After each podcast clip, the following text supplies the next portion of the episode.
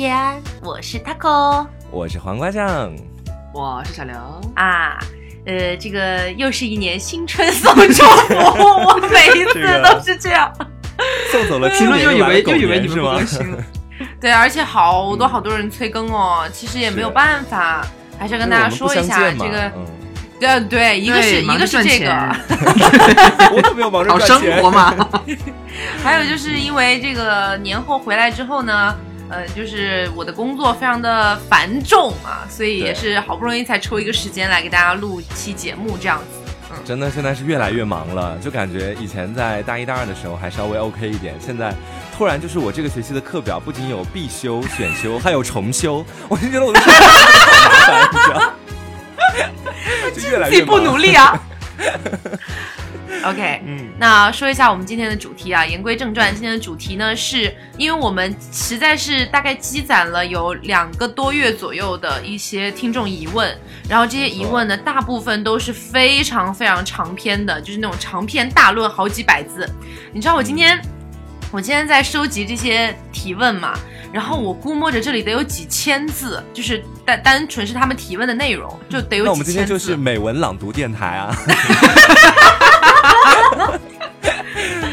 OK，好，那我们先开始第一个哈。嗯嗯，我我们先来，我们先来一点这个比较清水的好不好？就是我们先说一点比较情感方面的，然后我们慢慢的嗯渐入佳境，所以我们今天就是解答大家的问题。对，解答大家疑问。怎么感觉做一做一期节目跟做逼一样？真的，OK，那第一个问题呢是，呃，主播你好，我想问你一个事情，就是我在大呃我在高一的时候比较渣，基本上追完这个女生就追那个，结果这个不好就影响到了我之后的形象。然后呢，到到到高二的时候喜欢上了一个人，他因为这个呢就不怎么相信我了，然后跟另外一个人在一起，到高三的时候分手了。哎，这个时候我觉得我有机会了，可是他就觉得我喜欢的是另外一个人，其实他只是跟那个人一起吃了饭而已，就是呃嗯。吃了个饭。他这个人写的是在一起吃了饭，而且只是随便吃了一顿饭，然后就被那个女生辣粉 没有人想知道你是随便，然后他就跟那被那个女生看到，被他喜欢那个女生看到，所以他现在跟他喜欢那个女生在同一个学校。前两天下雪了，OK，我知道你们下雪了，你为什么要秀呢？你知道北京没有下雪我有多生气吗？然后前两天下雪了，呃，然后这个男生就送他喜欢的女生回家，在车上的时候呢，也没怎么跟他说话，最后把他送回家就没什么了。他就问我觉得应该怎么办，怎么样去改变他这个留下的渣男印象。嗯，哇！我第一感觉就是现在的小高中生都特别会玩，就一一不小心就玩出了一男跟多个女生在一块的这种 play，真的。以前高因中我都从来为我觉得不敢想这些事情。有很多男生他们就大，其实高一的时候可能那个渣也并不是真正儿八经的渣。就是有点中二的渣，你知道吗？就是觉得自己想要有有很多的女人，我要选出我在班里最喜欢的六个女生 是。觉得自己是三皇五帝吗？反正有一点这种感觉。那我觉得，如果是真的让对方造成了一个不好的印象的话，我觉得最好的办法就是力争挨打，然后好好的就是重新树立形象嘛，对吧？对，可是不是有一种说法说，女孩都蛮喜欢坏男孩的吗？难道没有这样子的一种想法？就是他可能坏的太过分了吧，在前面高一高二两年。过分，我我觉得可能坏的还不够彻底，就是如果再喜欢上其他的女生的话，就是感觉是一出校园虐文呐、可是就是我觉得喜欢特别坏的男生应该属于年纪偏小的女孩子。嗯，我是说啊心理年龄上哦，就是他心理嗯层次上会比较偏小一点。那像这种就是女生已经对他有盖棺定论的话，我觉得他应该是心理的年龄稍微会长一点点。所以我觉得面对这样的女生的话，还是要尽量的怎么说，就是给她重新树立一个我还是一个好男人的形象了，对，不然人家也不不敢放心跟你在一起嘛。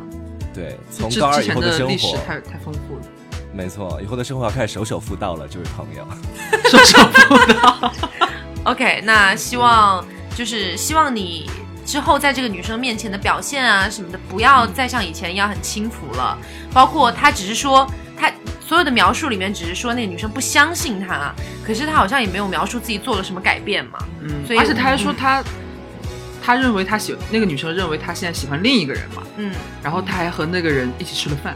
虽然还随便吃了一顿饭，对你干嘛呢？你不是要追另一个女生吗？感觉上他还是有点不是不太想完全摆脱自己的渣男人设。或者他没有意识到这种行为其实也是会让他所谓他喜欢的那个女生还是有点不舒服那种感觉，他觉得这样没所谓。我再往深一步讲，就是享受其中吧。什么？感觉会不会有这样子的？我说是不是就在享受其中？如果再往深一步讲哦，你说这个男生就是哦，对，虽然表面上面是在说我很喜欢这个女生，但是其实他说不定自己也蛮喜欢这样子的一种，呃，可以和不同的女生共同交际怎么样？但是秉承着现在的一种高中生的一种心理的话，他们还是会觉得说一定要有一个最喜欢的女生。其实我我觉得倒是有可能啦，因为我觉得这个年纪的孩子确实思维会比较不一样。然后他们好像会就是觉得自己如果是身边有很多人，然后有很多人前女友，好像是一种非常值得骄傲的事情。荣耀都是他的战，绩。是，自己的勋章。对。那所以我觉得，如果你现在是 正儿八经的开始喜欢这个女生，并且想要跟她好好发展一段感情的话，那我觉得试着改变自己的形象吧，从最小的事情做起嘛，就比如说从慢慢的跟身边的这些不清不楚的女生划清界限，然后到慢慢的嗯，只对她只对你喜欢的这个女生做一些特别的事情，我觉得这样会有一些帮助。对，还有一个点就是说，我觉得，呃，这个女生如果看她单单只是说觉得她比较渣、比较花心这样的一种情况的话，我觉得也有可能是她自己在那个女生面前展示的优点不足。其实，在对那个女生好的同时，也可以尽量在她面前展现自己的优点。像高中女生有时候可能会蛮喜欢、蛮爱运动，如果还还有比较喜欢学习，或者说专门很专注的去做一件事情的女孩，其实可以适当的展现一下自己的优点，不用单单局限在说我一定要把这个女孩追到，每天缠着她，向她表明自己的忠心这种。，那下一个问题，下一个问题是我从三千多人的时候就开始收听到现在了，我觉得还蛮感恩的，就现在3000到三万3万了。对，然后真的有一个问题想问一下，就是大学谈了两段感情，每一段都差不多一年吧。但是为什么一放假之后再开学就对对方没有什么兴趣了，感觉就不太想搭理了？已经有两个了，之前都是因为这样的原因分手的。我真的很想问一下，如何保持一个良好的状态啊？很苦恼，而且分手之后有好长一段时间对女生提不起兴趣，就觉得挺麻烦的，要再重新认识一个人，还要熟悉很多事情，然后就觉得从心里感到疲惫，这样子。我觉得可能是跟年龄有关系，其实有点像做菜，是吗？就是说，你 这个形容真的很丰富。就就就是这样子的哈，就是说，呃，比如说我经常在假期之前，我回寒暑假回家一趟，然后吃很多的菜，吃家乡菜，然后再到杭州这边来吃菜。啊我觉得也是这样子，就是说一开始先爱一道菜，然后呢回家之后再吃了一点家里面的山珍野味啊，之后再到这边来吃这边的菜，就可能又会换另外一种那个菜再喜欢吃了。所以说，可能有有两种可能，我觉得一种可能是你心里面可能还是会有一个自己蛮喜欢的对象，一直藏在自己心里面，当然可能你没有跟我们说。呃另外一种可能就是你可能只是年龄还不够，需要再沉淀一下自己，然后到一个足够的年纪的时候，你可能就会学会去对一个人慢慢的专一。我觉得听黄瓜说这一段话，我觉得好奇怪哦。等你到了那个年纪，那小刘有没有什么看法对这个问题？我觉得他搞不好可能是因为他说是一放假之后再开学就对对方没什么兴趣了。嗯，那会不会是你还没放假，就是在校期间那段时间，你们两个的怎么说互动频率可能有点太频繁，就是天天黏在一起那种。嗯，然后猛地遇到一个放假的话，就会因为你猛地得到了那种所谓的个人空间嘛，你就会蛮喜欢那样的。猛的一个放假，对猛的一个放假得到了个人空间，就会就是你这个交替之后，就会突然蛮享受那个好像类单类单身，但是又并不是单身的那样那样的时间。嗯。然后但是你一开学的话，哦。你好像马上又要面对一个哦，我开学我学校还有一个女朋友，就可能会有一点苦恼。是，而且他在里面还说，就是想要知道如何去保持一个良好的，其实是恋爱的状态嘛。那其实我是觉得，我也之前犯过很多错误，是吧，小刘？然后就觉得说，呃，两个人在一起最重要的还是要有一个绵长的感觉。对对对，就是你不要把所有你想要做的，或者是你想要呃跟他一起完成的很多事情都放在一股脑的，就是我们在一起的赶快去做，赶快去做。其实我觉得是慢慢把你们俩的战线拉长。就是呃，比如说我们在一起一个月之后，我们说，哎，那我们大概再过几个月，我们一起去哪里哪里玩一下，然后再过再过几个月，我们又可以去一个新的目标，就是有这种慢慢长期保持一个这样的状态的话，会比较好。因为你如果说完全的恋爱过程中没有任何的那种对未来的预期，我觉得就会很累。就每天我好像我很爱你，你很很爱我，可是我们不知道在干嘛。对嗯，，嗯，OK，那下一个问题，呃，就是我跟我女朋友是异地恋，然后跟她相处的时候觉得很开心很好，但她伤心难过的时候，我却不能出现在她的身边，而且我们现在都是学生党，所以异地恋是不是都这样子啊？她说她觉得好累哦。这是男生男生提问是吗？对男生提问，然后女生说她觉得好累。对，女生觉得好累，男 生男生因为女生觉得累，所以觉得累了。男生可能就是很困惑吧，觉得异地恋是不是都是这个样子？其实我我猜想这个听众可能年纪不大，嗯，嗯，因为就是感觉好像没有经历过太多恋爱，然后所以想来问异地恋是不是都这样？因为其实问出这种问题的话，就会感觉你没有经历过太多，嗯会问出恋爱是不是都这样？嗯，谁知道呢？对，大概是大学生吧。嗯，可能高中、大学吧。嗯然后呃，我觉得女生说她很累，其实是很正常的事情。嗯就异地恋本来就是一个非常累的过程，但是还是像我刚才说的嘛，既然你们是异地，你们要有一个非常明确的未来规划。那就比如说我们不是异地哦，我们每天在一起，可以每天去哪里玩，这些都很 OK。我们可以只有一个小小的小目标，比如说两个月之后我们去哪里玩。可是异地就伴随着你们未来要干嘛，我们不能一辈子异地下去啊，对不对？那大家都是学生，我们是不是可能要想一想，说我们毕业了，或者是考上大学，我们是能不能在一个地方？然后未来我们到底要怎么样？很多人会觉得我们过好当下就 OK 嘛，可是你一旦只顾着当下的话，你就会觉得好像前路就是不可捉摸，你知道吗？就不知道自己要干嘛。我们每天在手机上聊天聊得很开心，好几个月见一次，好像彼此都没有什么大问题。可是，一牵扯到说，那我们以后要怎么样呢？没有任何人可以回答出来，这就不太 OK。而且他但凡就是异地恋这种情况遇到问题的话，尤其是女生那一方，就很有可能因为说他好像都从来没有跟我提过说我们以后要怎么样。嗯，那那这个问题的严重性，可能他就会会很失望。对他会莫名其妙把这个问题放大化，他觉得就更完了没辙了，而且反正也没有未来。女生会觉得你不想要跟我有未来，嗯、对嗯，，好像只是现在你闲的没事，有个伴儿而已，每天聊聊天这样子。对，所以这个男生现在应该要做的，我觉得可能是不再专注于说这个女生她的情绪，就是说每天跟你说这个我觉得不快乐，或者我觉得我们俩在一块儿，嗯，怎么样这种负面情绪，你你也被他感染，这样的话你俩恋情到后来肯定得积极。我觉得应该是女生很多时候在这种时候，她能够说出这样的话，其实她是有觉得说，在我悲伤难过的时候，我不知道该怎么去处理这个感情。但是我如果突然跟你发脾气，或者说呃呃去干一些其他事情，你会觉得我不太正常，所以我只能够说找到一个理由，然后去发泄一下我自己的这方面的情绪。我觉得男生这个时候应该要去好好的安抚好女生的这个情绪，嗯就像他扣刚刚说的，我觉得挺有用的，就是给他一个比较美好的未来的畅想或者蓝图，至少也为了以后那个美好的目标，那我们俩现在也应该好好过下去，会缓解他心中的那样一种不安感。因为异地恋真的很苦，嗯就是好像嗯，就是单身不单身好像就没什么区别了。就周围的大家，因为因为我我们大家都经历过异地恋这件事情嘛，就可能说，呃，平时身边的一些朋友啊，他们都可以经常带着彼此的，就是呃男女朋友，然后一起出去吃饭啊，出去玩啊，大家都一起。可是每每回到家，或者是你们回到宿舍楼下，永远都是男朋友送女朋友到宿舍楼下，然后只有自己一个人悄悄先上去。对，我你觉得这种感觉拿着手机是，很。对，宝贝，我到家了，宝贝，我到家了。哦，那你好好休息。就你知道，嗯就会让人觉得确实不太舒服，而且女生可能会是因为她自己身边的一些这样子的事情感觉到有点累，所以这种时候，哎，其实也不是说你送个礼物什么的就能完全安慰到这一块儿的，所以我觉得更多的还是要尽量多的去安抚他，然后给他一个未来的东西，就是要告诉他，你看别的人都只是现在在一起而已，他们也只是 就是在你面前很恩爱，可是我们呢我们是。我们是有长远规划的。们是以后要结婚的，要干嘛干嘛的。当然有一点画大饼的意思啦，但是起码能够保证你们异地恋关系中不会出现太大的裂缝。而且一般女生她不说的话，实际上就可能容易积极。他但凡说出来的，证明他还是想要去解决这个问题，他就告诉你。嗯，OK，那下一个问题吧。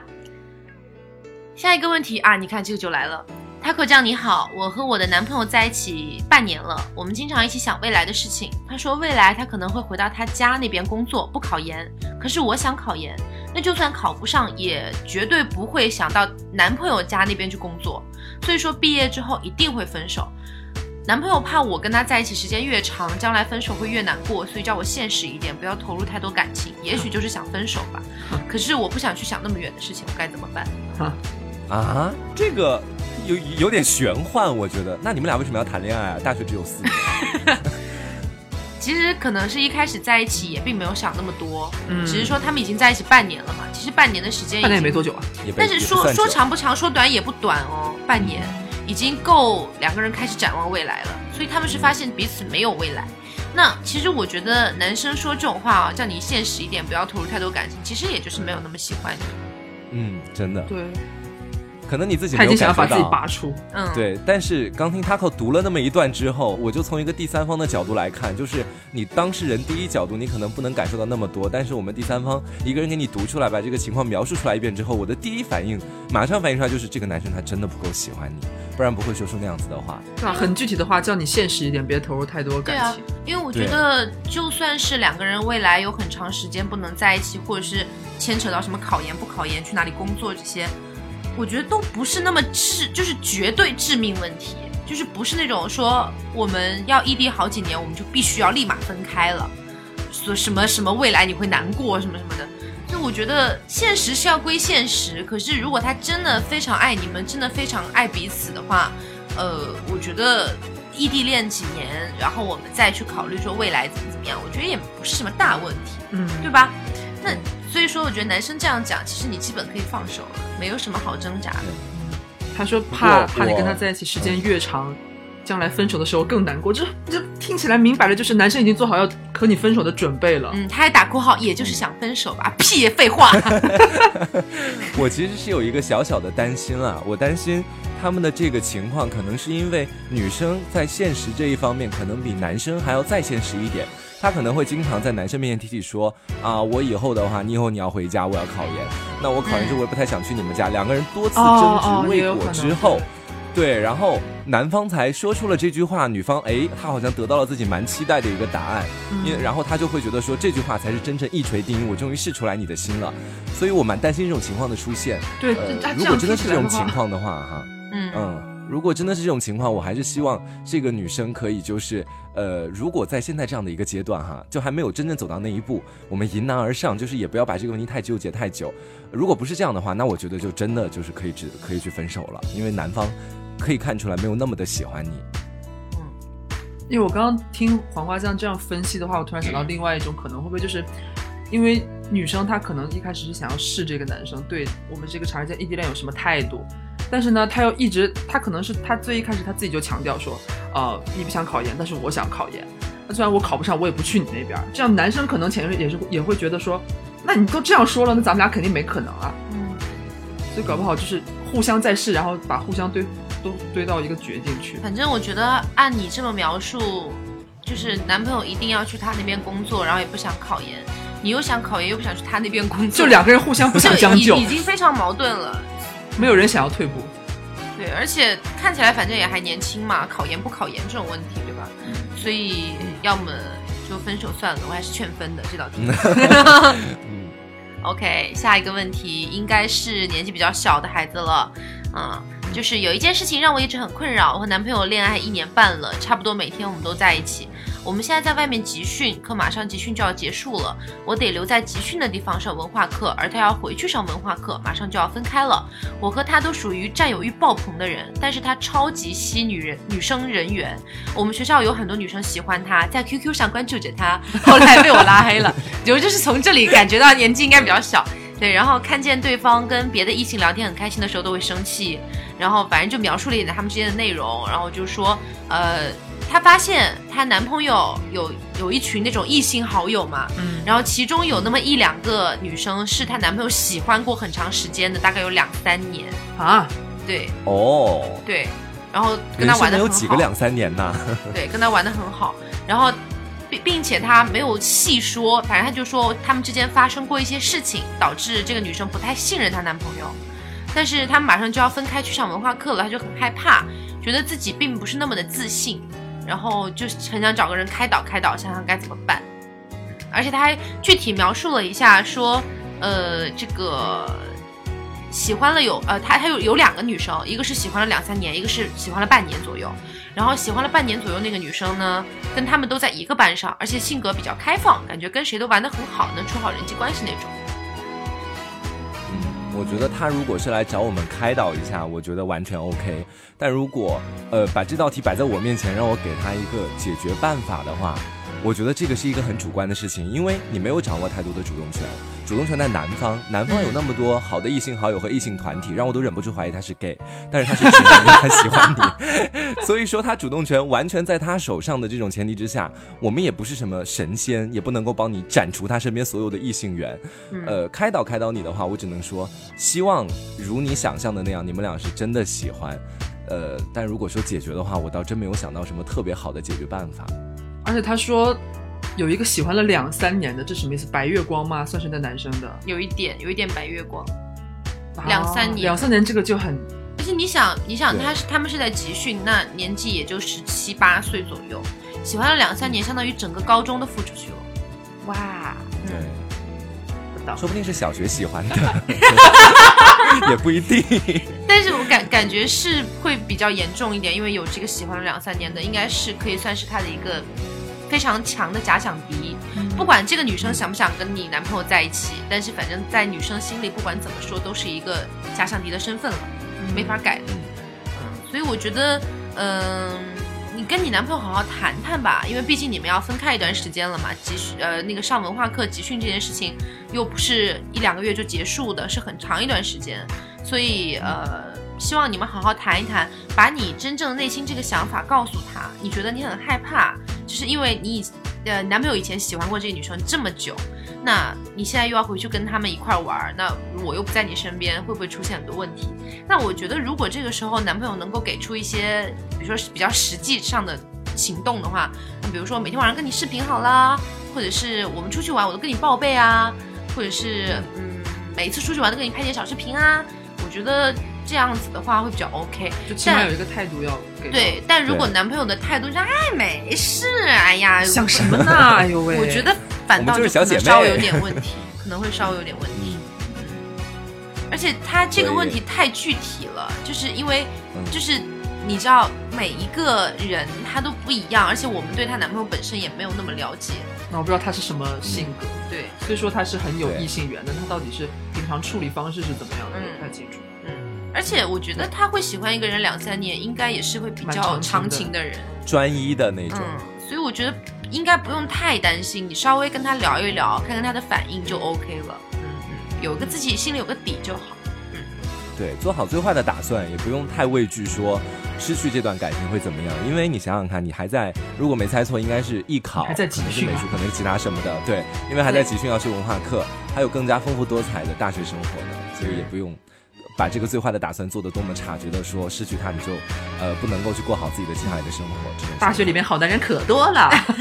对对对对对对对。啊，好，那下一个问题，我是天蝎男，二十四岁了，刚大学毕业。家人经朋友介绍呢，给我介绍了一个小姐姐，二十六岁，天秤座，我还是蛮喜欢的，但是不知道怎么相处。我只谈过一次恋爱，在大学，没有经验。他觉得我没有特别独立自主的能力，但是大学我一直都自己一个人过呢，自己也照顾的蛮好。他就是怕以后需要照顾我，没有什么安全感。可是我也是蛮独立的人啊，那怎么办呢？他是说独立自主的能力，他一直在强调大学自己是一个人住的。对我，我觉得是不是有一点理解上的误差？女生担心的可能是你思维上的，对对对，会觉得你会不会特别有有种依赖啊，或者是自己拿不了主意，对，像小弟弟那种感觉。女生可能担心的是这个，并不是说生活起居上那个照顾。哎，这这男生好像一直强调我会，我是一个人住的。对我我我觉得，呃，你可能是要更多的在这位小姐姐面前去树立一种，呃，能够独当一面的男人的那个那个那个角那个角色。对对对。就是比如说出去玩的，其实从很小的角度，女生就会感受到这种东西。那比如说我举个例子，呃，比如说你要约小姐姐出去玩，你就不要小姐姐你想去哪里玩呀？啊，最近天气挺好的呀，你看这里这里这里这里都还不错呀，我们要不要去玩玩看呀？你自己选一个怎么样呀？就屁话就不要多说了。你自己挑好一个你觉得最好的、最合适的小姐姐一定会喜欢的，然后直接给小姐姐发过去，问她当呃那个某几天之后几点几点有没有时间，我们一起去。就是女生会觉得这样子是一种让她觉得哦，我是被照顾的，嗯，而不是你甩过来一堆选项让我来选。对 我选不出来，对，对，而且很重要的就是一定要注意好你的分寸，就是比如说，虽然你选好了一个地方，你直接跟对方说，你也要考虑到他的时间，还有最好在先前的时候把一些预备的工作都了解清楚之后，表明你真的花了很多心思去了解他当天有没有时间，喜欢去什么地方玩，然后再跟他去说这个事情，不要就直接找好地点之后，不要太顾及对方的想法，直接说来上阵的马车，这就 这就很不那个对，对而且还果断也不行。嗯，对，刚才黄瓜酱说这个是很就是很必要的，因为也很害怕说他选定了一个地方，结果用力过猛，也不好好去了解一下那个地方有什么东西，结果把小姐姐带过去又超无聊，两个人在寸那边草不生。两人打王者荣耀，在那里打了一宿。这样可能就会起一个更反作用的一个效果。反正没有没有，就反正就说白了，一定要去好好了解清楚小姐姐喜欢什么，然后尽量安排她有空的时间，然后直接给她一个选项，不要让她就是好像这样子。我只是举个例子啊，当然还有比如说出去吃饭。嗯，小姐姐可能说啊，我我没有吃过这家餐，就是没有吃过这家餐厅，我觉得都可以，那要不你点吧。很多男生就没关系，没关系，你点，你点，你点，啊，你你你点，你点，我不会点菜。其实这种也会稍微有一点点让女生觉得怪怪的，因为就是我已经说了啊，你点就好了，为什么还要推回来给我？对，你觉得自己你可能是一个英伦绅士，但是对方看你就像是乡绅，就是那种地主的一样。你来点，你来点，你来点，都交给你。这你你其实可以点好几个硬菜，然后之后再还给小姐姐说，你看有没有什么想想吃的甜品，嗯，或者是之类的。我不太懂女生喜欢吃什么样的甜品，你觉得这个蛮可爱的，你要不看看这样子？我觉得这样会比较好。反正就是小姐姐可能会比较喜欢能够照顾她的人嘛。那既然她都已经这么表示嘛，因为小姐姐不是说怕以后需要照顾这个男生嘛，那她肯定是比较希望说找一个有安全感的，然后能够照顾她她的人。思维比较独立。，对，所以你看她其实思维还是很小孩子，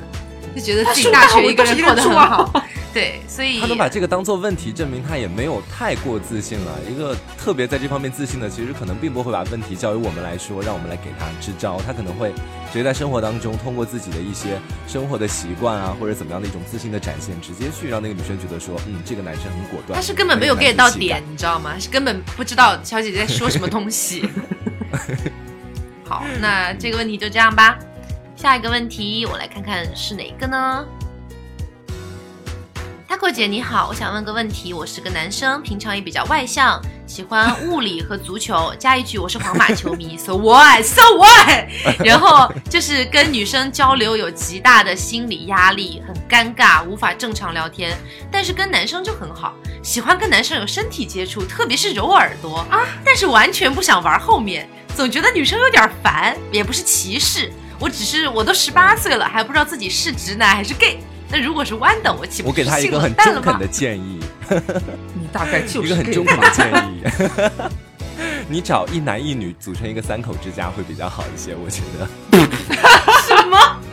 而且而且他说他都十八了，在这个年龄段其实是对自己的性取向应该有一个明确认知的。应该要有了，嗯，对，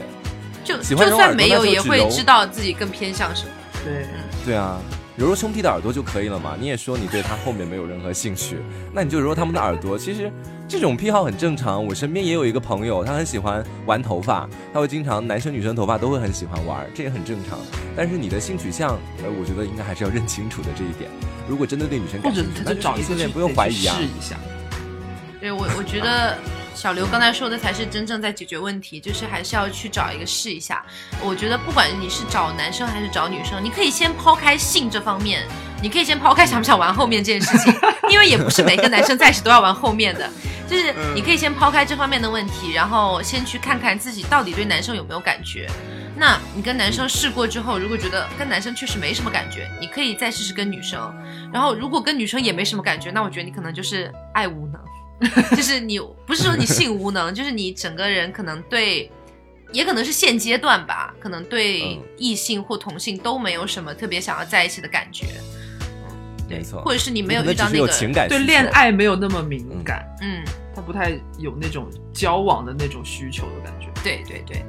对。还是要去试一下。就你你不能说不想玩后面的就嗯我不是 gay，那觉得男女生很烦，我也不喜欢女生，我就嗯你要干嘛？哎，说真的，说到这个，倒让我想起来，就是刚开始做节目的时候，其实有不少的呃小听众，他们会问我说：“哎，我是不是 gay？我是不是 gay？怎么样？”我会觉得说有一点点小小的自信是，是不是我有点影响你们的感觉？就觉得说，呃，就通过一点小小的细枝末节判定自己是不是 gay。因为我记得我以前我在节目里面有说过，说呃，直男是怎么看手指，弯男是怎么看手指，然后这一类的，他们会经常用这种小小的一些小测试来判定说。就突然下一次我是 gay，难道我是 gay 吗？就这样子，但是我觉得这完全没必要。你要正视自己的内心真正的情感需求，这才是最重要的。不要通过这些小测试来判定。对，这种小测试只是说平常测来玩一玩，对，大家哈哈一笑也就过了。对，要真的拿这个去判断的话，我觉得有一点这个不科学，有些偏颇。嗯嗯嗯。OK，那下一个问题，那既然我们都已经说到了这个性方相关的，走不走后门的问题，我们就来聊一聊啊，这个比较这个什么的问题哈。请教一下，我和男朋友第一次没有进去，刚到口慢慢往里进的时候就划开了，试了几次都失败了，最后他也直不起来，就不了了之了。我想问一下，这是不是很大的问题？下一次该怎么做？呃，这个问题我觉得是这样的啊。因为很多人其实对女生的阴道并没有一个清楚的认知，他们觉得就是女生的阴道就是那个丁丁啊，直接唰就进去了，然后就直接唰就往里面进去了。其实不是，它是有一个微微的下倾的一个弧度的。就是为什么之前我们那个呃潮吹那一期，小刘不是有说手指的角度技巧什么的嘛？对。那其实就是进去的时候，其实它进去也是有弧度的，就是你你肯定要手指先往下。它才能够进得去，而不是你直直的，你直直是戳不进去的。因为阴道的结构它就是那样，特别是你躺下来，对不对？嗯。就你要去想象一下阴道的一个角度和结构问题，所以你可能往里面进的时候会划开，就是因为你没有找对那个角度，就你口没有进错，可是你找对找错角度了，然后这样子会导致什么呢？哈，就比如说你直直的进去，你进不去，那进不去，那如果说外面又很滑的话，那肯定是会划开啊。所以我建议是下一次呢，让男朋友先用手，先用手去感知一下你的你的角度，就是到底是先用手进一下，对，是什么样的一个这个这个弧度，这个这个动线，对，然后再慢慢用钉钉，而且一般钉钉往里面塞的话，是其实是要稍微往下内压一下再进去的，它是有一个有一个下有一个下线的过程的，就是它阴道上面有一块软肉，对对，就是你要压它下去，然后。就会顺进去了。对，它并不是一个洞啊，天，它并不是一个洞，大哥。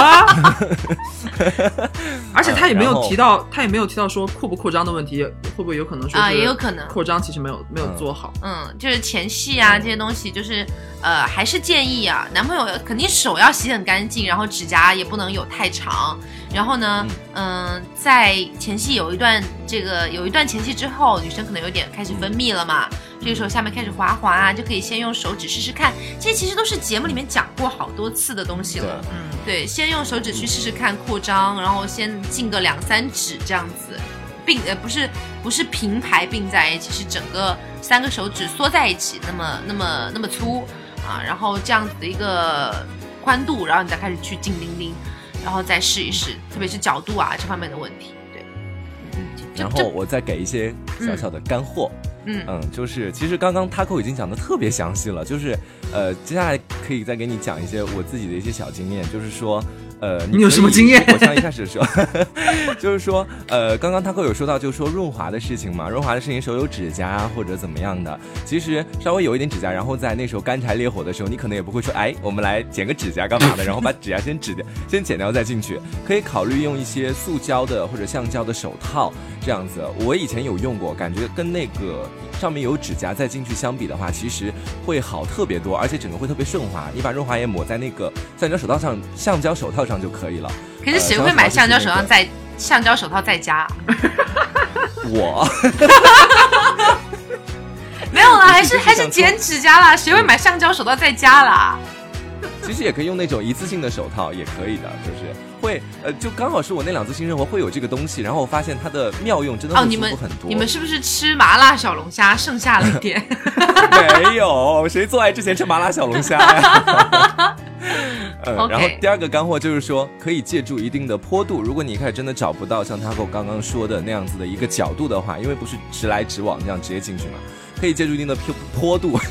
然后可以运用到床上的一些枕头啊，或者是运用一些姿势，比如说跪姿啊这样子的姿势。作为一个经常看《动物世界》的人来说，就是说以前看《动物世界》里面人，就是因为熊猫的丁丁很短，所以说在四川那边的熊猫繁殖基地里面，熊猫如果想要去繁殖的话，往往是要在一个四十五度的一个坡上面，然后公熊猫后入母熊猫，这样的话才会比较顺，才可以进去。那我们也不可能找个四十五度角的坡度，然后让你们俩去试。你们可以自己去人造一个，也未尝不可是吧？在家里面找一个四十五度的坡。其实刚才 刚才黄瓜说这个后入啊，后入的话，嗯其实相对于正面来说会比较容易进的原因，是因为能够看到。因为其实嗯很多人正面镜其实是不太能看到，就是阴道口到底怎么样啊，能不能进去啊什么的。位置很靠下，对，那其实从后入的话，还很容易看到，特别是让他把腰压下去，屁股稍微抬高，就会看得比较清楚。然后还有一个就是你屁股抬高之后，阴道也会自然打开一些，会更容易进。嗯，对，所以多可以试几次。对，下次可以试试别的姿势什么的。嗯嗯 OK，下一个问题，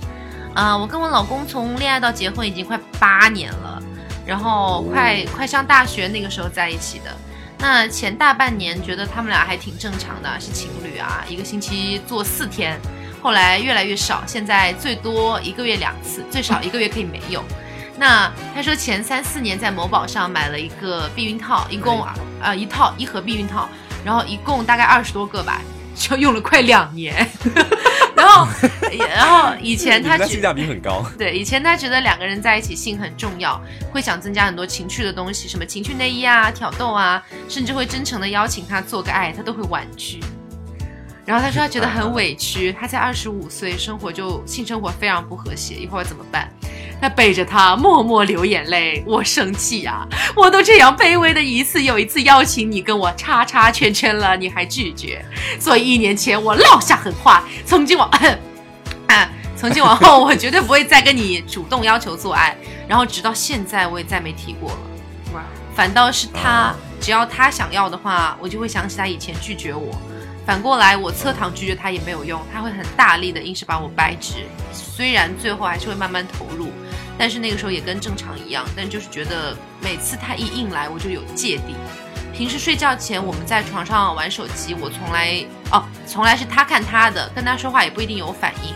他的性格就是这样，所以我们觉得我们既然没有性也没有交流，这样不行啊。所以我们现在比较多的互动来源于王者荣耀，还是 还是依然我邀请他。虽然我说过不再邀请性，总是要争取一些其他的互动。那即使我时隔一年再邀请他性，他也还是会说今天很累什么之类的。其实我很赞同美好的性生活可以增加两个人的亲密度，加深感情。为了争少了争吵，然后夫妻也会比较和谐。所以我一直很向往美好的性生活。我不用主动，你也不用，就两个人一个眼神，偶尔的小心动、小惊喜就够了。不过我这辈子估计是没有办法了。真的，以前很多次我都以为他性冷淡，因为他真的不会留意其他女生的胸啊、腿啊。我真的很希望他是一个好色的人。其实平时生活中我们挺正常的，我对我也很好，我爱他，他也爱我，就是不爱上我。哇，我读完之后觉得好悲伤哦。我觉得这个女生在写段子，感觉。其实，呃，我在想啊，就是因为有很多的老夫老妻，特别是在一起久了，真的会进入一个无性生活的状态，就是两个人每天就也不做，然后可能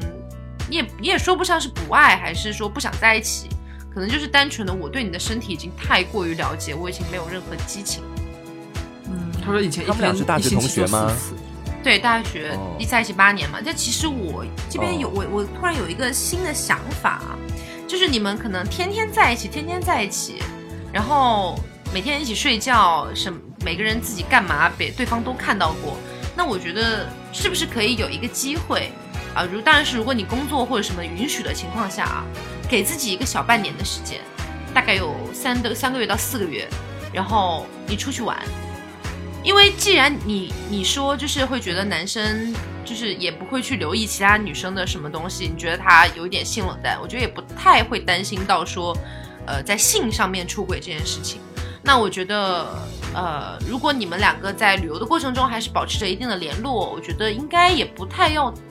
因为你们俩已经在一起八年嘞，我觉得也不用太担心说就是精神出轨上面的问题。那我觉得有一个自己出去独自旅游的时间，可以看清很多事情的同时，会有一个小别胜新欢的感觉，就是你要让他觉得你回来之后不一样了，然后他可能会对你重新点燃一点这个爱火，对爱火，嗯。嗯，我是有这么个想法。对，我觉得说一个人出去旅行的同时，我刚刚就在想，他说他们在生活当中其实还是蛮搭调的，那也就证明说，可能只是在做爱这一方面可能会在目前不太和谐，但是生活方面可能会比较默契。我在想，或许也可以两个人一块儿出去旅行。这样的话，其实跟原本在家里面的柴米油盐酱醋茶，这样每天日复一日的单一日复一日那种单调的生活比起来的话，一起出去可能会看到更多不同的东西，也不用刻意的去追求在旅行当中的性爱，就不妨去看一下，我觉得都可以考虑一下。我是觉得他们俩在一起八年，不可能没有一起出去玩过。嗯，然后像一起出去玩，其实听起来好像是出去玩，可是出去玩的过程中依然有很多很琐碎的事情。比如说，其实我就不太爱跟朋友就是一起出去旅游，为什么呢？我不喜欢照顾别人的情绪，我觉得我出来玩就是我想玩我自己最想玩的。那有的时候跟朋友或者是怎么样，反正我就要照顾对方。就是比如说我今天想吃绿咖喱，他想吃红咖喱，那怎么办呢？那要不最后我将就他，那其实我自己想要获得的体验就没有获得到。所以我觉得旅游这件事情其实挺适合自己一个人去的。然后呃。你自己知道自己要干嘛，然后你可以在外面有一些呃新的见识、新的改变。你可能回来之后发型也不一样了，然后呃你整个人给人的感觉也不一样了。他可能会对你重新有新的认知，嗯，因为在一起八年确实是一个蛮久的，对，感觉他已经漫长的过程。嗯，我觉得可以试试看。嗯，OK，下一个问题。下一个问题是，我是从第一期开始听的，听了三四天吧，一路听到了三十多期，现在感觉还是酸酸的，带着一些感触。本来呢，一开始是抱着听小黄文的心思来听这个电台的，没有想到会稍微改变了一点我的三观，理解的同性恋是突然很喜欢很喜欢一个人，而他刚好是同性，还没有想到，呃，还没想到像主播这样的，没有想到还会有圈子，而且听多了几期之后，发现自己特别想进入。你们的圈子，然后呃，我还是个直的，我还是个直的，我还是像以前一样不希望自己成为同性恋，但是不再像以前一样那样肯定自己以后不会成为。然后听了十几期之后呢，注意力从两性知识变成了几个主播的沟通能力。我觉得你们太会聊天了，又很会解决冷场。我本人就不太会交流，很容易冷场尴尬，所以呢，更会注意你们活跃气氛的一些说辞。后来发现我都用不了，然后，然后我会发现我有一个心结，就是我会幻想喜欢的女生曾经跟别人滚床单的感觉，会觉得很难受，酸酸的。但问题就是他好像比较喜欢，他写的是知性类型的女生，应该是指的是我跟奶昔这一类的吧。嗯，然后他觉得就是好不舒服，就觉得，呃，我喜欢有经历的女生，但同时又不希望她真的有经历，然后就觉得就觉得很难受这样子。就感觉要求是不是有点高？其实我我可以理解啊，我可以理解，就是嗯，不期望自己的女朋友有过一些曾经的经历，自己想到之后会有点酸酸的。我觉得是很正常的事情，这并不一定就意味着她就是完全的处女情节，只是说，嗯，我觉得你可能要慢慢的去适应这个事情。因为我觉得人都有经历嘛，对吧？你总不能说真的，真的他是一张白纸给你，你又不喜欢。他刚刚说了嘛，那他是喜欢有经历的女生的，所以，嗯，你有什么看法？就今天下午他给我给我念到这个私信的时候，我就有有一点感触吧，就感觉说这个男生可能是他。现在太把自己的那个理想当中的人设，他就已经框死在就像 Taco 和奶昔这样这样类型的女主播这种人设，然后他又想说啊，但是这种人设我虽然好喜欢，但是我又不太希望我的女朋友如果是这样的话，他又真的有很多经历，我觉得不太对劲，我觉得心里边酸酸的。但是你现在没有女朋友啊？就是就是他说白了就是在幻想，就是我我们能够理解说他是他说白了你能看出来从他的投稿当中。你能看出来，他是很欣赏像你和奶昔这样类型的女生的，但是呢，他不一定是说这种类型的女生就适合做你的女朋友，嗯，或者说你喜欢的类型是这样，但是你适合做你女朋友的类型不一定是这样，你遇到的人也不一定就是这样类型的。嗯，我觉得就好像他有点说，有点像给自己画了一个理想型的人设，嗯然后照着那个就开始意淫自己女朋友，就是这个样子。天哪，他有很多经历，我要怎么办？就有点嗯，就是还没有遇到的事情，我觉得不要想这么多。你可能呃，真的去感受一些，认识一些身边的女生的话，会遇到自己喜欢的人。搞好搞不好，这个女生其实根本不是你的女主播，那你也很喜欢她，嗯，可能不存在这些问题。我觉得这个男生虽然是很忠实、很忠实的一个听众，呃，但是我觉得这个问题他如果这样说的话，还是他自己的问题。而且我觉得说这个问题不单单是他一个人问题，很多男性都有这样子。他觉得说他希望自己的女朋友是一个处女，没有怎么呃也不不不能以处女那么一概光死，就是没有太丰富的性经验哈。我觉得是满足一个男人的占有欲。他希望自己的女生只被自己占有，一种雄性的占有欲。我觉得不不不，但是呢我觉得他这里倒不是一种占有欲，他就是觉得心里酸酸的。就是比如说有的时候，嗯我我举个例子啊，黄瓜酱，比如说你跟你某一任前男友在一起的时候，那可能你并不会想说他一定要是处男或怎么样，可是你有的时候会想到说嗯他以前跟别人也做过一些事情，然后他以前可能对别人也很好，想到这些事情的时候，确实心里会有一点酸酸的。嗯，嗯，然后其实我刚还想说的一点就是说，他我觉得他对于梦想当中一直有一个像他购或者奶昔这样的一个女性出现，他很欣赏这两位女性。我觉得可能也是满足于说，他希望自己的女朋友既有着比较丰富的经验，能够让他觉得说我能够征服这样的一个女性是一种征服欲，然后同时还能够把她拥有这样子的一种满足感类似于小刘刚刚说的一种完美的设想的满足感。所以我觉得是他自己个人对于欲望的一个权衡的问题。嗯，所以这不是什么问题。他 太他太理想化了。嗯，就一边梦想着自己可以拥有这样的女朋友，但是又担心拥有这样的女朋友，他会让自己心里觉得心酸酸的对，酸酸的儿。哎，好就希望你醒醒，先去谈个恋爱再说吧。好，下一个问题是很简短的一个问题，就是，请问母搜很久了，会不会完全铁贴化？呃，短短铁几个字铁在吗？喂，铁铁。其实我们是觉得会的，就是不仅仅是母搜，还有比如说已经很多年没有谈恋爱，嗯，单身太久，嗯，或者你先解释下什么叫做铁贴生活的化？惯性 好坏。都有专属名词了，现在铁在。贴化。其实，嗯、我说真的啊，我之前有介绍一个男生给铁铁，是我身边的一个朋友，而且那个朋友是同时得到我跟小刘的首肯的。我们觉得这个男生很靠谱，而且感觉很会照顾人，各方面都很优秀。那介绍给铁铁之后呢，其实也不是说要，也不是说介绍介绍了之后他们就要立刻在一起哦，只是说让他们认识一下嘛。那男生的话，其实觉得铁铁长得很漂亮，然后又觉得，嗯、很有意思铁铁各各方面都很都很吸引他啦，对。但是铁铁好像，嗯，他好像也不是出于说自己不喜欢，而是出于他好像，他好像不知道要怎么跟男生去聊啊，或者是要怎么跟男生发展出一段关系了。我觉得这是一个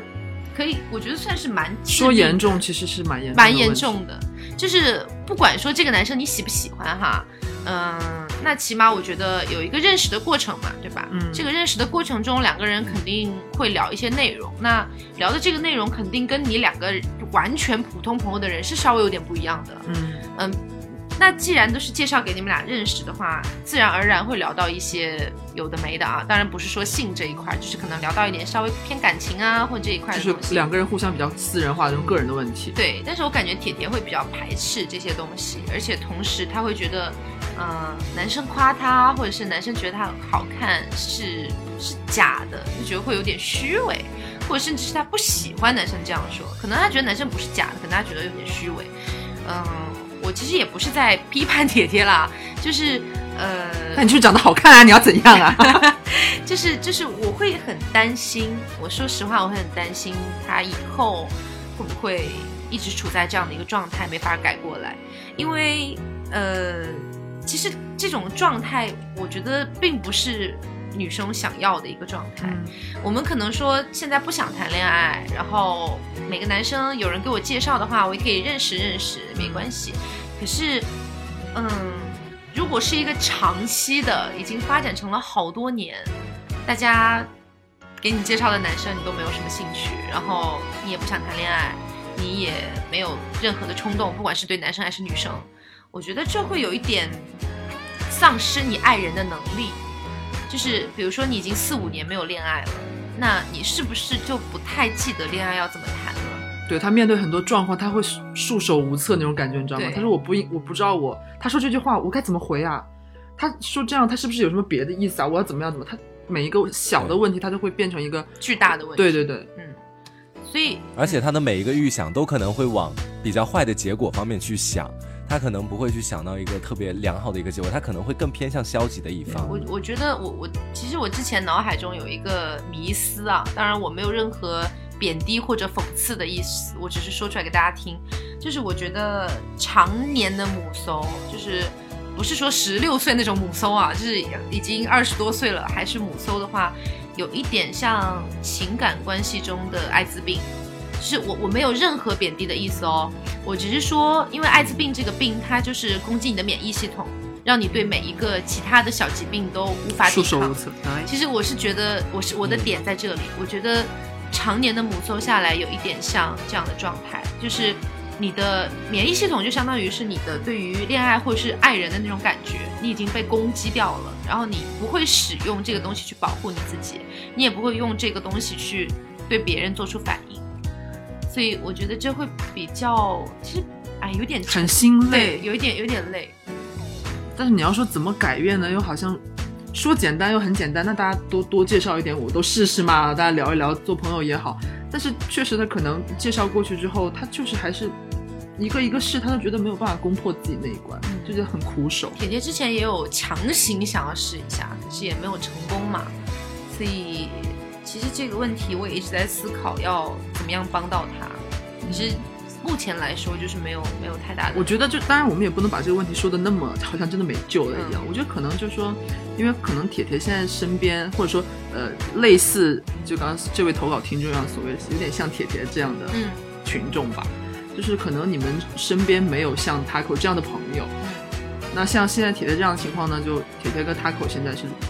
你们两个算异地嘛，对吧？就是只能就是也是线上远程交流。那是不是假如说身边有这样类似于，比方说像 Taco 这样的朋友的话，我觉得可能会更有一点效果。而且我觉得还有一个点就是，母搜在遇到自己很喜欢很喜欢的一个人的时候，他肯定会遇到一个嘛很喜欢的人，那也有可能是多年的白月光，也有可能是突然乍现的一个小奶狗什么之类的。那其实我觉得很多母搜会在面对这样的人面前丧失掉自己所有的自信啊，或者是不敢跟他交流，也根本不要提告白了，就可能交流都是一种障碍。所以我的建议是找你身边的朋友来帮你。就是之前铁铁也找过我，只是说他当时喜欢的那个男生有点渣，对，后来就是反正有点逗他玩的意思嘛。那其实我觉得，如果你身边的朋友有比较能够应付这些东西的，你其实可以寻求他的帮助，让他，呃，当然不是说帮你告白了，就是说可以帮你想一些策略啊，或者是帮你疏导一些心理上的问题，对，帮你推动一下这方面的感对受。对对对对进程上面上往前推一推之类的。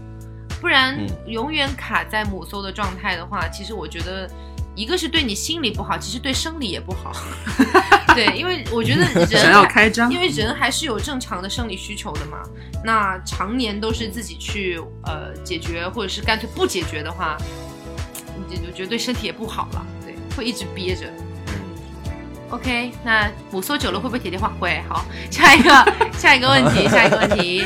呃，Taco 啊，每次来姨妈之前性欲很强，就假腿自慰了。后来来姨妈就剧痛，我每个月不是很准时，自慰完才发现来姨妈已经来不及了，不是立马就来，也许第二天才来，这是什么原因啊？我有这样做是不是不对？P.S. 爱你比心，哈哈，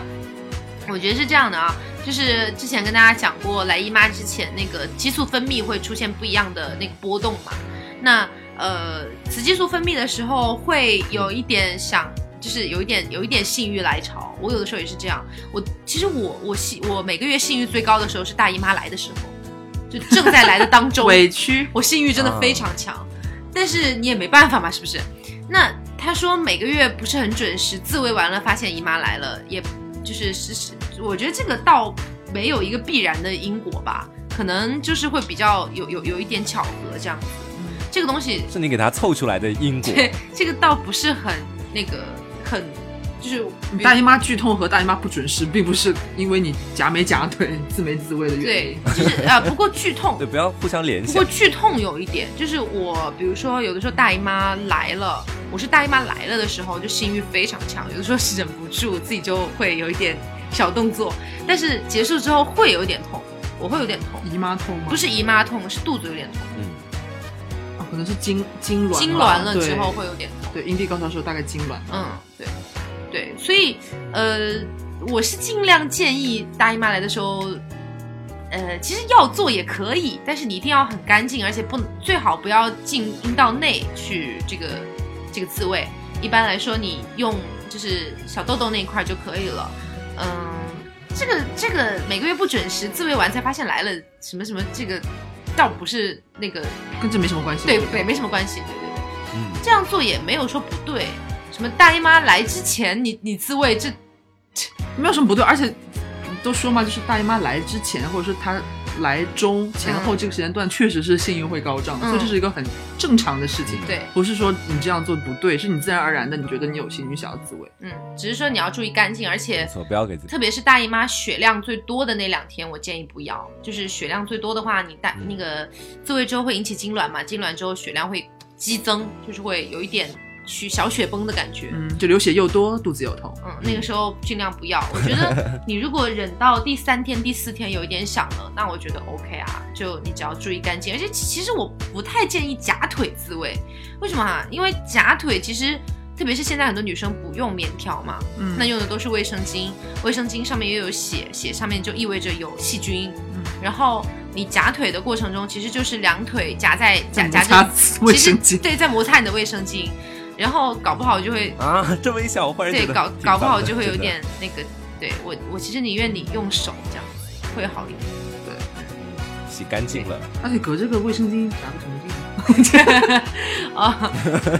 按摩卫生巾啊。OK，下一个问题，嗯呃，我是一个女生，大一的时候跟一个男生谈过，但是一年之后就分了。现在我居然喜欢上一个我们这边奶茶店的小姐姐，她说这个小姐姐是那种寸头短发，就是有一铁剃铁 T 吧，她说很帅。然后我有事没事就会去他们家奶茶，呃，他们家喝奶茶，应该有一个多月了。而且每次跟他聊天的时候，他觉得心里非常的激动，就算有多不开心的事情，只要去他那里，就感觉跟现实抽离了一样。但是小姐姐好像有个女朋友，我猜的，我也不敢问。我说这么多，就是我现在很犹豫要不要跟他说我喜欢他，但是怕说了之后去喝奶茶就尴尬的不得了。况且我们俩压根儿就不会有结果。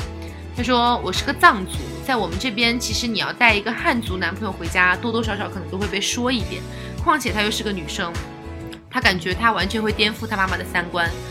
然后她就觉得，要但要是不说呢，她又觉得自己心里很憋屈。其实她更倾向是能不能跟这个铁 T 小姐姐做一个正常的朋友一样聊天。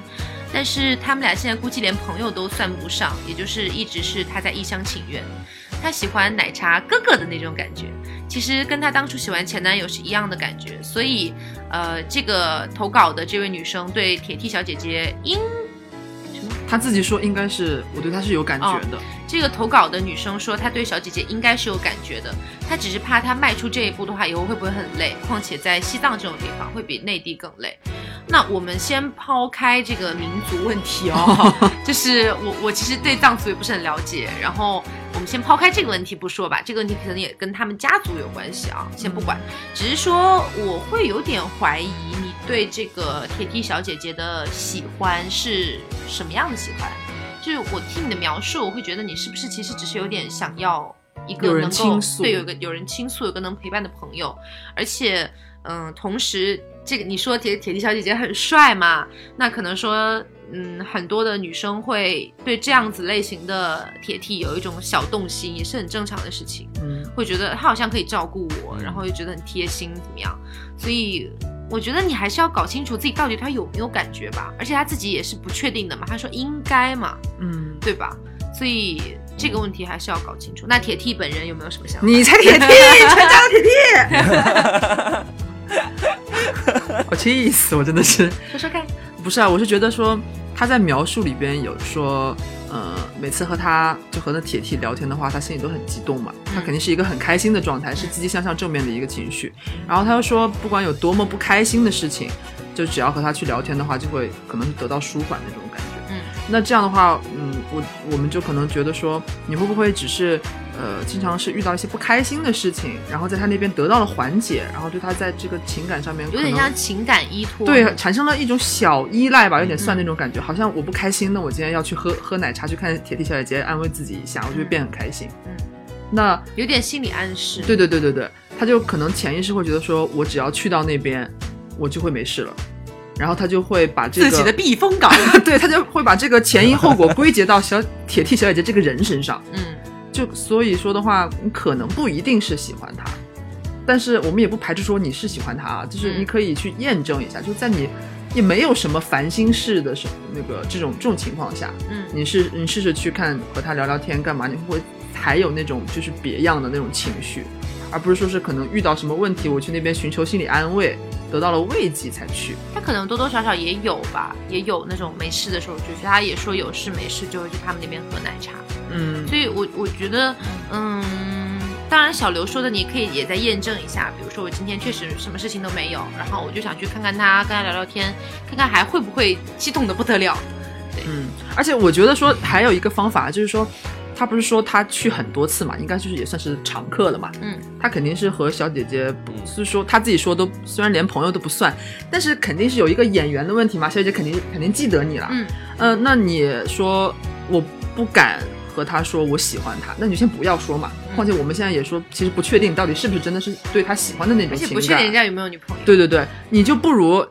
他自己，你看他自己有写嘛，说他其实更倾向于能不能和这个小姐姐像正常朋友一样聊天，正常朋友一样聊天。正常朋友一样聊天。那你何不就尝试一下，说看能不能和这个女生做个朋友试试？嗯先去从朋友做起，你看看，当打破那种所谓有点像陌生人，你们两个没有关系的这种进度之后，我们以朋友的关系相处，还会不会有那种异样的情绪？我觉得我喜欢他，那个时候如果还是，那就是喜欢了，应该。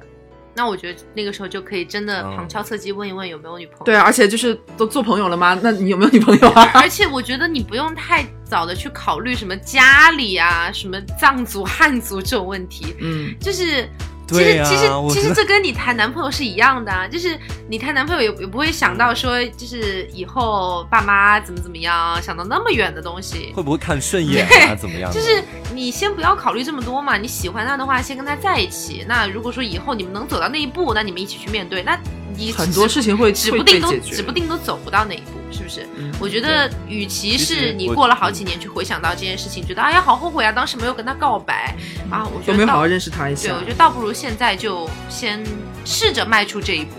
认识一下。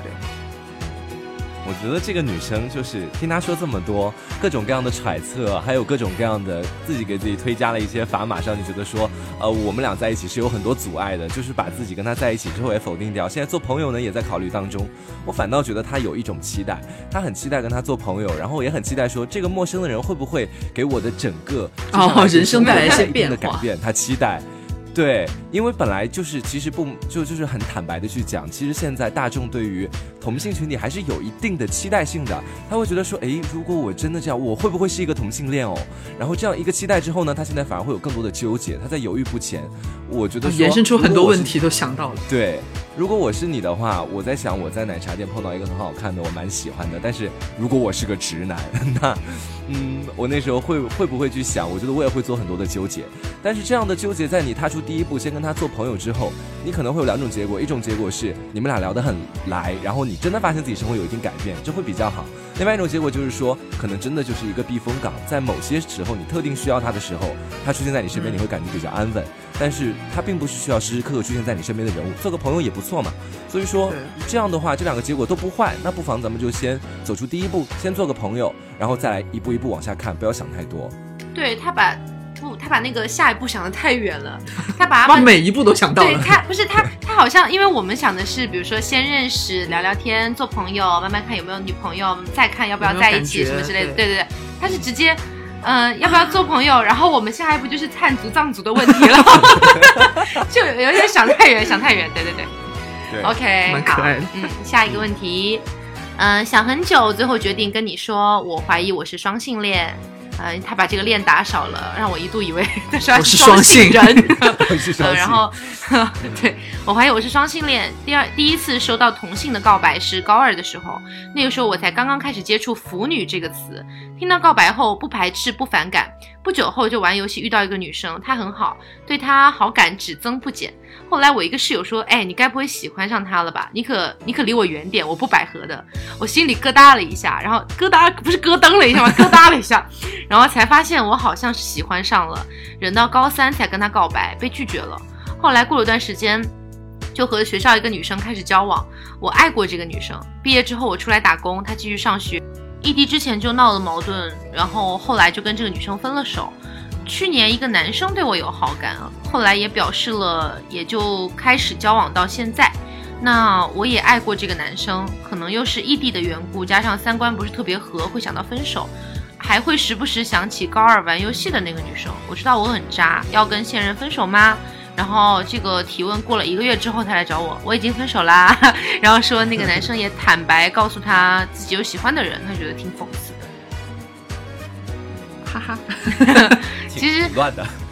我我我我觉得是双没有没有没有跑了吧，那这肯定是是双、啊、铁双啦。对啊，嗯，就该交往的都交往过啊。对，只是说他刚刚好一个月之前问我觉得要不要分手，可是说白了啊、要是一个月之前我来解答你这个问题，说要不要分手，我是真的没有办法解决，我觉得有点乱。嗯不仅仅是我不是说你的这个生活有点乱，我是说你描述的也好像有点乱，好像出现过好几个人。晕的，我现在。对对对，所以我觉得是双没有什么大问题啊，我觉得你不用怀疑，你就是了，因为他一开始说我怀疑我是双性恋嘛，嗯，嗯，我觉得没跑了，也可能可能就跟大家分享一下吧。对，而且他说他 啊，他说我知道我很我真的很渣，双性恋不是代表渣，就是你喜欢过女生，然后现在又有男生在一起，这不代表你很渣。他可能说渣是针对他时不时还会想起高二那个女生吧，哦。针对这一点吧可是可是这没有很渣吧，这很正常吧？高二啊，你现在他说他都大学毕业在工作，嗯。就蛮远的多少年了？有一点是类似于白月光偶尔偶尔回想初恋那种感觉了，对，这没有什么渣的吧？我现在其实我觉得现在人不要动不动把渣盖在自己头上，渣很光荣吗？为什么大家都想说自己很渣？OK，下一个问题。Taco 姐后入阴吹怎么办？然而我才十八，应该不是因为松弛吧？后入阴吹是什么？我不知道呀。后入阴吹就是，哎呀哎呀，就是阴吹嘛，就是就是比如说，呃，插进去之后，嗯，那拔出来的同时没有完全拔出来，但是同时可能会有一点空气灌进去，然后再插进去就对 对。啊，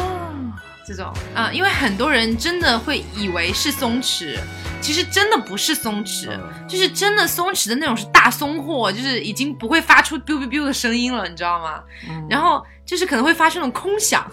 嗡，真的很难描述，很难描述，就是你想想太空旷的那种东西。嗯然后其实这种音吹是非常非常正常的事情，那只是因为有空气进去了而已。对，或者是你当下某个姿势那个角度，嗯造成了你里边那个结构，那个腔比方说那个枪对上朝上打对开，对对对对，它在进出的时候会灌入空气，然后推啊进啊，就会挤压那个空气，就会在那里噗噗噗的响啊。对啊，我觉得这种应该是很多男生的误解吧，很多男生会有这种误解，就觉得说女生哇你是不是松了呀什么的。其实放屁！你把老娘翻过来，你听听还有没有？我觉得他们真的有点有点愚蠢。我说真的，就是怎么会听到这种声音就想到会松？就其其实你不真的不用去担心说是不是因为松弛，不可能是因为松弛。好，这个问题解决了。就是空气啦。嗯，黄瓜这边还有什么问题吗？对，有一个小小的分享，我觉得对大家还蛮有用的，可以跟大家说一下，就很快的一个小分享。呃，前两天的时候，我偶然间看到一个听众给我发私信，他说，然后对于你和 Yuki，我有一些看法，希望能够在感情方面帮助到瓜酱。呃，他发他说，小黄瓜，你有没有发现，在节目当中你暴露了两个问题？第一个问题就是你被戳到爆炸点，却选择憋下去，实际上你是无法真正不在意的，结果就是对方毫不知情，你苦苦忍受，然后负面情绪持续增加，最终选择分手。然后说第二点就是说，情侣之间产生矛盾，你选择分手，忽视沟通，你寄希望于找到一个与自己完美契合的伴侣，且不论是否真实存在，即使是最契合的情侣相处时间一长，也不可避免的会有摩擦嘛。那你这一次用分手解决矛盾，情侣关系维持了二十八天，实际上可以这么说，你恋爱的时长取决于你的矛盾何时发生，这就是你的感情始终无法长久的原因。他说说了这么多，解决方法就一点吧。呃，然后他扣酱也反复的提过，他说就是沟通，然后加相互磨合。他说真心希望小皇冠能够把恋情长久维持下去了，然后说了一些东西。然后我觉得说。然后我问他为什么，然后他说，呃，主要那一期感觉小黄瓜太让人心疼了。他说声音闷闷的，然后他说他的大妈心就忍不住蠢蠢欲动了。其实说法比较片面，但是希望你长久的心是真的。其实我首先要特别感谢的这个听众，因为那个时候其实他会跟我说我有思考，然后他正好又帮我做了一个小小的总结，然后我觉得这个总结可以帮助我分享出来。所以你自己什么都没有干，就又抄了学霸的作业，就听了老师讲课就会把学霸的笔记拿过来抄，然后再分享给大家普度众生。就会觉得说，呃，把这一段念出来，还是希望大家说不要犯跟我相同的一个在恋爱当中的错误，呃，然后这就是我想分享给大家的一个东西。嗯，我觉得你有在慢慢长大，挺好的。嗯，那然后遇到下一个吧。好啦，我们今天讲了好多，而且时长都超过一个小时了，以前都是五十多分钟。对，那做一个下期的小预告吧。我们下期准备做一个，呃，因为这个白色情人节快到了嘛。所以也是希望做一个白色情人节的专题节目。那